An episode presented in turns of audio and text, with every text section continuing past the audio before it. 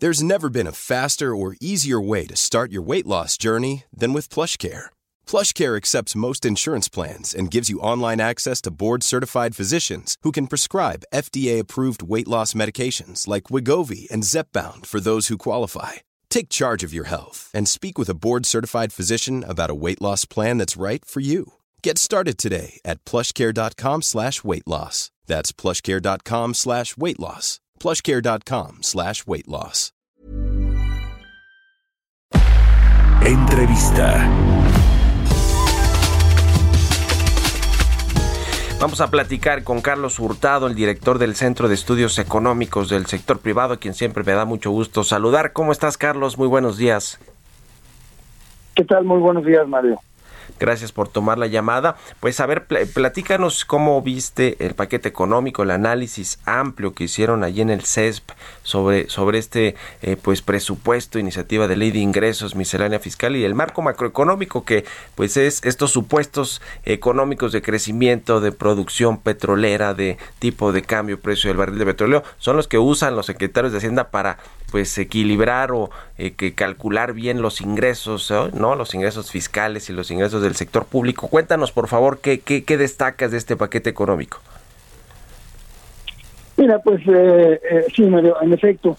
Eh, yo creo que el paquete económico, la conclusión que tenemos nosotros es que es un paquete pues más apropiado para apuntalar los programas del presidente, sus programas sociales, y sus proyectos de inversión, los principales, que para atender eh, las necesidades de la población en este momento.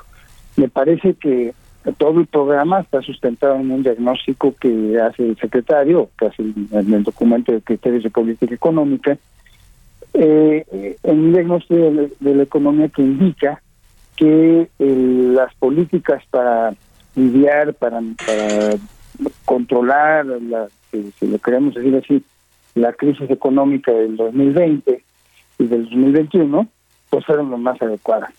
Sin embargo, yo difiero mucho de eso, María, porque si uno ve este programa económico y el que se planteó para el 2020, que se elaboró en el 2019, son muy parecidos en su gran mayoría. La única diferencia es quizá este eh, tema del régimen simplificado que hay, que hay que ver cómo funciona exactamente para personas físicas y personas morales, y un leve aumento en la inversión pública. Eh, ahorita estaba escuchando que decía el secretario que se va a llegar a niveles históricos, algo así, que no es cierto. O sea, lo que, la inversión pública de este año está a niveles históricamente bajos y va a tener una pequeña recuperación. Sí, sí, sí. En su mayoría, bueno, después podemos hablar de la inversión pública, ¿no? Pero otra diferencia importante, que me parece que aunque es marginal, es importante, es un pequeño aumento en el gasto en salud. El gasto en salud en este gobierno ha estado muy castigado, precisamente cuando se ha venido la emergencia sanitaria más importante pues, de la historia relevante en el mundo, ¿no? Entonces, eh, sí hay un pequeño cambio de dirección. A mí me gusta decir lo de la simplificación, los, regímenes fiscales simplificados, que ya no baje la inversión, es una buena noticia, pero tampoco va a subir, como se dice, inversión pública, ¿eh? Y que haya un, eh, aumento para los recursos en el sector salud. Habrá que ver si el INSABI tiene la capacidad de gastarlos eficientemente. Eso todavía hay que verlo, ¿no? Pero digamos, en términos generales, yo repito, es más de lo mismo. La mayoría de los lineamientos que, que, tiene el, presupuesto es son iguales a los que se planearon en 2019 cuando no, no se sabía de la pandemia. Entonces, el gobierno sigue sin aplicar un programa decidido, firme, importante, para controlar el daño de una epidemia que sigue afectando al país. ¿Qué, habría que hacer, eh, eh, Carlos, tú que tienes pues amplia amplia experiencia en todos los distintos ámbitos económicos, financieros? Eh, para, para acelerar todavía más la recuperación económica. Creo que dos cosas que un pocos han criticado sobre este paquete económico es la proyección de crecimiento del próximo año que es más ambiciosa, más alta de la que tiene el mercado, el promedio de los analistas de 4.1%, es la que tiene la Secretaría de Hacienda. Esto ayuda pues a tratar de equilibrar ¿no? o elevar pues los ingresos públicos a través de, de, los impuestos. En fin, este, este asunto, ¿cómo ves el tema del crecimiento? Fíjate que, bueno, en cuanto a la, a la previsión que tiene el gobierno, yo coincido con la mayoría de los analistas que es demasiado optimista. A mí me daría la impresión que esta proyección de crecimiento se hizo hace tres meses, ¿no? Con los indicadores que había, con una recuperación, que le voy a poner comillas esta palabra recuperación, ¿no? Pero yo no coincido tampoco con, que estemos en un sendero de recuperación tan firme como dice el secretario de Hacienda, pero bueno, eso es otro tema. Pero, digamos, hace, perdóname, hace dos o tres meses, pues sí se veían que los indicadores estaban levantando y acercándose muy rápido a su nivel prepandemia, que era un nivel muy deprimido. Llegar al nivel prepandemia no es ningún triunfo, perdón. Eh, eh, entonces sí se veía, pero de entonces para acá, ya las cifras a junio, tanto del índice general de actividad económica, del consumo, de la inversión, de la producción manufacturera, todos se han, eh, no sé cómo decirlo, desacelerado de manera importante.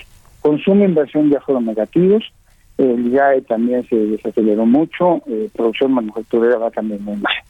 Entonces, eh, sí la economía ha dado signos de que esa recuperación, repito entre comillas, se ha desacelerado mucho recientemente.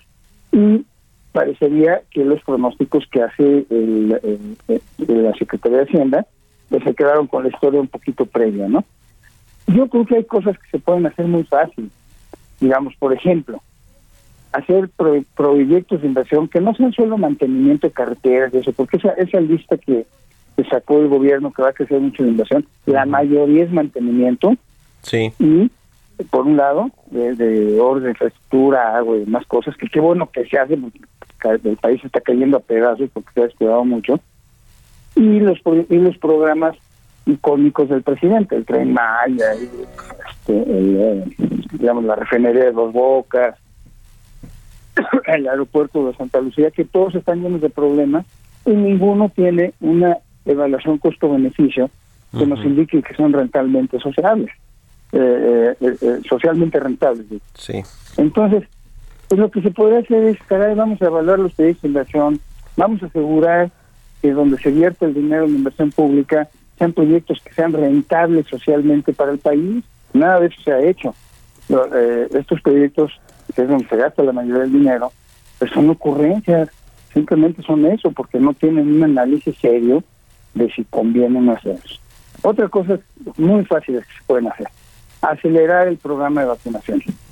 Eh, México no es cierto que vamos rápido en el programa de, vacunación, vamos por debajo de la media mundial, eso está claramente consignado en, en los datos de la Universidad de Johns Hopkins, que son los que siguen globalmente este asunto, ¿no? Sí. ¿Y por qué no se ha hecho eso? Bueno, pues porque el gobierno no ha querido darle al sector privado, como se hace en muchos lugares del mundo, a todas las cadenas de distribución del sector privado, las vacunas para que las pongan ellos, sin costo, como se les ha ofrecido muchas veces, ¿no? Pero no, lo que se ha querido seguir haciendo es hacer estos kioscos, estos anuncios, que el gobierno se está vacunando, etcétera, y la verdad es que vamos muy lentos. Es ligeramente arriba del 25% de la población que tiene el esquema completo de vacunación, ya sea con una o dos vacunas, según sea necesario. Y estamos por debajo de la media mundial, según los datos, ¿no? los datos que se conocen. Sí, sí. Eso se podría hacer. Y también lo que, otra cosa que se podría hacer es, caray, revisar los programas sociales. Los programas sociales, que también el secretario ahorita en el collage que, pasaron ustedes dice que han sido una maravilla y que han ayudado, bla, bla. el número de pobres ha subido y los programas sociales de este gobierno han demostrado, como ya dijo el análisis de Coneval y la encuesta nacional de ingresos etcétera, que se han vuelto más regresivos, sí, se han vertido más sobre la población de altos ingresos que sobre la de bajos ingresos. Pues yo no veo ese diagnóstico tan tan favorable como lo pintan y que ya estamos en la recuperación, ya está firme. la verdad es que no hay signos de eso. Recuperar el nivel, Mario, y, y, tú dime si me estoy extendiendo demasiado, pero recuperar el nivel de 2019 no es nada. 2019 estaba muy mal. Sí, cayó la economía respecto al 2018. Sí, sí, sí. Es un buen apunte ese, Carlos, porque efectivamente siempre, eh, ahora que, que hace, se hacen pronósticos o que se habla de, de la recuperación económica o, por sectores, eh, etcétera, se dice, bueno, pues ya llegamos, estamos lejos o vamos a llegar pronto al nivel prepandemia, pero el nivel prepandemia en México, pues no fue bueno, ¿no? El 2019 la economía se estancó completamente sin que hubiera una crisis internacional, ni mucho menos. E, es decir, la comparación tampoco es como tan positiva. ¿Cómo ves el tema de, del déficit eh, fiscal, el déficit primario que eh, plantea el, gobierno para este 2021 y también para el 2022, más o menos ahí de promedio de los 100 mil millones de pesos? Acaba con los, con los años de superávit eh, primario, pero ¿cómo se ve este asunto? Porque ha sido un tabú todo en el gobierno el tema de, de contratar nueva deuda, ¿no? Del endeudamiento público se quieran usar estos derechos especiales de giro para prepagar deuda este, externa o deuda, deuda pública. ¿Cómo ves el, asunto eh, financiero del gobierno? No, bueno, mira, yo, yo creo que, eh, en primer lugar, no es cierto que no se haya contratado deuda nueva. Se ha contratado en cada año nueva deuda nueva. dentro de los límites que el Congreso le ha autorizado al gobierno. Yo no digo que sea excesivo, pero también es una mentira decir que no se ha contratado. Se ha contratado no tengo ahorita el número en la cabeza, pero sí nos lo dan los informes, 2019, 2020, 2021 se ha contratado nada. Ahora, que no ha sido excesiva, yo también creo, eso es una ventaja para México, porque eh, el, eh, México de esta manera conserva un acceso a los mercados de capitales pues más favorable de lo que hubiera sido si hubiéramos incurrido en una deuda como lo hizo Colombia, Perú y muchos otros países, ¿no? Que están pues mucho más endeudados después de, esto de la pandemia o hasta ahora que, que lo que México se endeudó y eso sin duda es un aspecto positivo porque nos aleja de la posibilidad de una crisis tradicional eh, con, con fuertes aspectos fiscales como son las que hemos tenido en México en, décadas pasadas. Entonces, eso, eso sin duda, sin duda es positivo. Eh, eh, a mí lo que no me convence mucho es que cuando se planea, como decía hace un momento, el, eh, el plan económico en, en 2019, para lo que viene del sexenio, de una perspectiva que obviamente no incluía la mayor emergencia superviviente que hubo, no más en México, sino globalmente, y entonces no se hace ninguna reasignación de gasto y de programas para eso. Mira, nada más para poner un ejemplo. Para este año se planean poner 60 y, son 64 mil millones de pesos adicionales para terminar el tren, el tren Maya, ¿no? Eso es más, esos 64 mil es más que lo que se va a gastar eh, adicionalmente en salud, ¿no? Así digo, es, para mí pues, eso refleja cuáles son las prioridades del gobierno, ¿no?